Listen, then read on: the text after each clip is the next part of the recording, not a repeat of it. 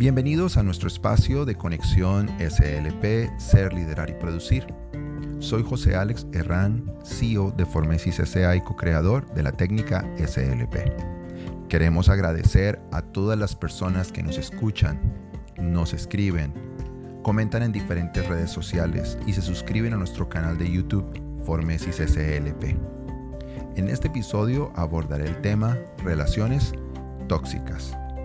Creo que es muy importante que abordemos este tema y que de una manera eh, profunda podamos ser conscientes de lo que implica una relación tóxica en nuestra vida, cómo identificarla y qué podemos hacer al respecto.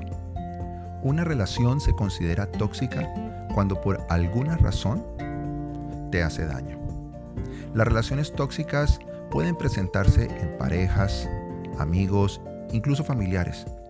En ocasiones son tan sutiles que a las personas les cuesta trabajo por esos apegos emocionales darse cuenta cuando están en medio de una relación que es tóxica y tener la capacidad de identificarlo para hacer algo al respecto. ¿Cuándo una relación me hace daño?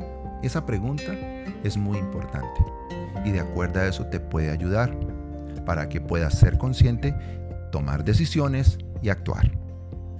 Voy a mencionar en algunos puntos. El primero de ellos, número uno, cuando existe maltrato físico o psicológico, definitivamente. Maltrato psicológico o físico no es parte de una relación saludable. Es decir, que si lo estás viviendo, debes ser consciente e inmediatamente tomar acción. Punto número 2. Cuando la persona solamente me busca porque necesita mi ayuda. Esto nos indica que existen personas que buscan a otros solamente cuando necesitan la ayuda de parte de cada uno de nosotros. Ahora, cuando se convierte su búsqueda desde esa perspectiva, cuando su búsqueda está totalmente enfocada para que ellos sacien lo que ellos necesitan y buscan ser saciados o buscan que nosotros resolvamos los aspectos de su vida y lo que es más importante, ellos centrarse como el gran, el gran eje de la situación y son el centro de esa interacción social o de esa relación, empieza a identificar que esa relación te puede empezar a hacer daño. Obsérvalo, toma nota y sé consciente. Punto número 3. Cuando mis necesidades no son importantes dentro de la relación. Aquí es muy importante identificar cuando tus necesidades pasan a un último plano en la interacción y en el relacionamiento con esa persona. Cuando lo que usted expresa, piensa, manifiesta, necesita, solicita, anhela, desea, no es tan importante porque lo que la otra persona quiere es lo más importante y de alguna manera u otra lo construye para que así se vea y se sienta, entonces empieza a identificar que esta relación empieza a hacerte daño. Porque de alguna u otra manera esta persona lo que quiere es ser quien dirige, satisface, incluso somete a la otra persona. Punto número 4. Cuando existe algún tipo de menosprecio o se manifiesta inferioridad.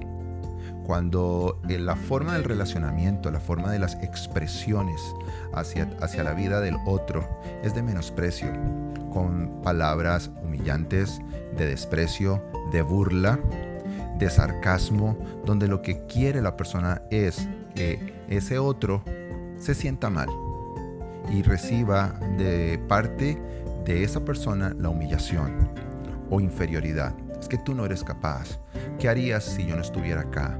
Definitivamente soy yo el que te saca adelante. Tú no eres nada, tú no eres nadie y estoy mencionando cosas supremamente sencillas frente a lo que podemos encontrar en este tipo de relaciones. Si algo así está ocurriendo, realmente esa relación está haciendo daño y es una relación tóxica, no te conviene. Punto número 5. Te manipula desde la culpa o el miedo. Esta es una herramienta, un arma muy peligrosa que trabaja en la mente de las personas. Hacerles o invitarles desde sus palabras, desde sus reacciones, incluso desde una forma eh, muy sutil que el otro sienta culpa porque no está dándole satisfacción a sus solicitudes. no se sienta buen hermano o no se sienta ah, buen miembro de familia, no se sienta buen amigo, buena pareja, eh, es decir, buen esposo. Y estas personas desde la culpa quieren construir la relación y lograr la dependencia del otro. Pues nunca será suficiente lo que esta persona haga. Nunca será suficiente lo que los otros hagan. Nuevamente, su nivel de egoísmo es muy alto. Y el miedo, porque también existen aquellas personas que de una u otra manera sutil le están haciendo vivir a la otra persona episodios de miedo, donde no se sienten seguros que si toman alguna decisión corren peligro. Bueno, y otros aspectos que podíamos explorar en otros episodios. Punto número 6. Cuando se ejerce control sobre el otro. Una relación hace daño cuando es uno el que toma el control y ejerce el control, anula la voluntad, la toma de decisiones. Eh, y las personas que hacen ese tipo de, de ejercicio de manipulación están haciendo daño. Por eso ten presente que cuando alguien dice ser tu amigo o alguien es miembro de tu familia y, eh, o alguien como miembro de tu familia lo que hace es presionarte a que sea uno de ellos el que toma la decisión de, una forma directa te está haciendo daño, identifícalo, esto no es sano. Y tú eres responsable por lo que tú decidas. Eso es algo que quiero que pensemos.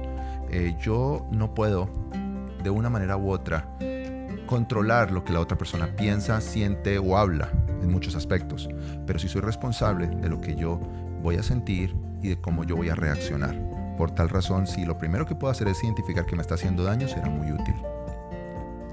Punto número 7. Cuando a pesar de pedir perdón por errores, no hay cambio de conducta.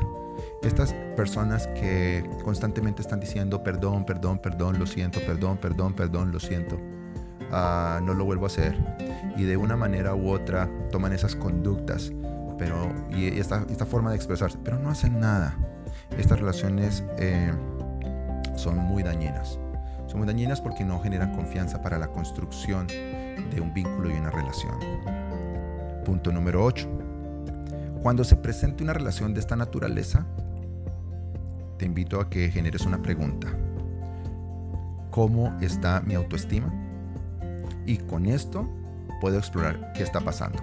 Ahora, al preguntar cómo está mi autoestima, voy a ayudar en este episodio o a compartirte en este episodio que hay unas preguntas que pueden ser útiles y nos pueden ah, aportar muchísimo a la hora de identificar cómo, cómo estoy yo desde autoestima. Una de ellas es, ¿me acepto?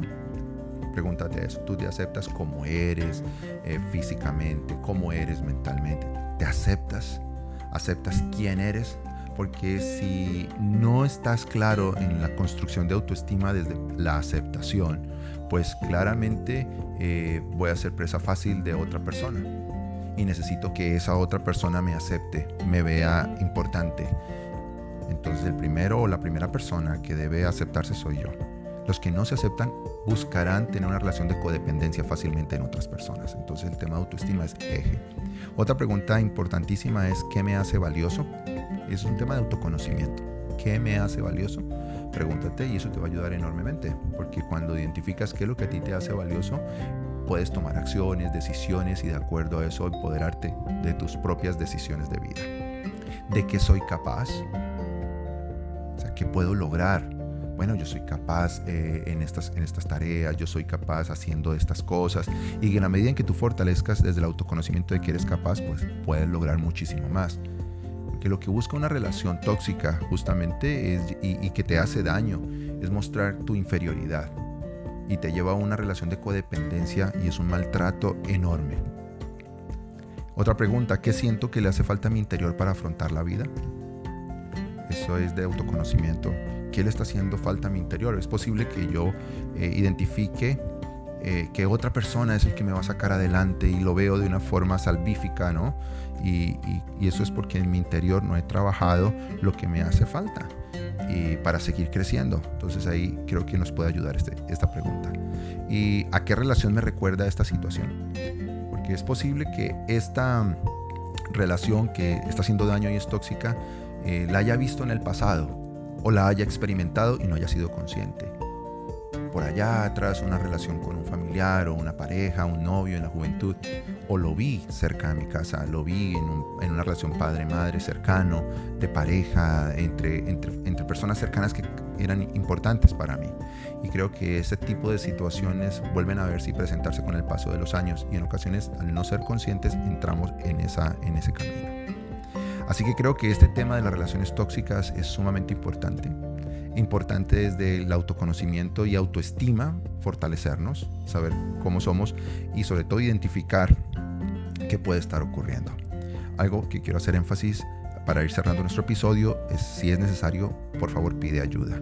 Recuerda, la vida es muy corta para gastarla junto a personas que no te dan tu lugar. Y nuevamente, si llega a ser necesario, pide ayuda.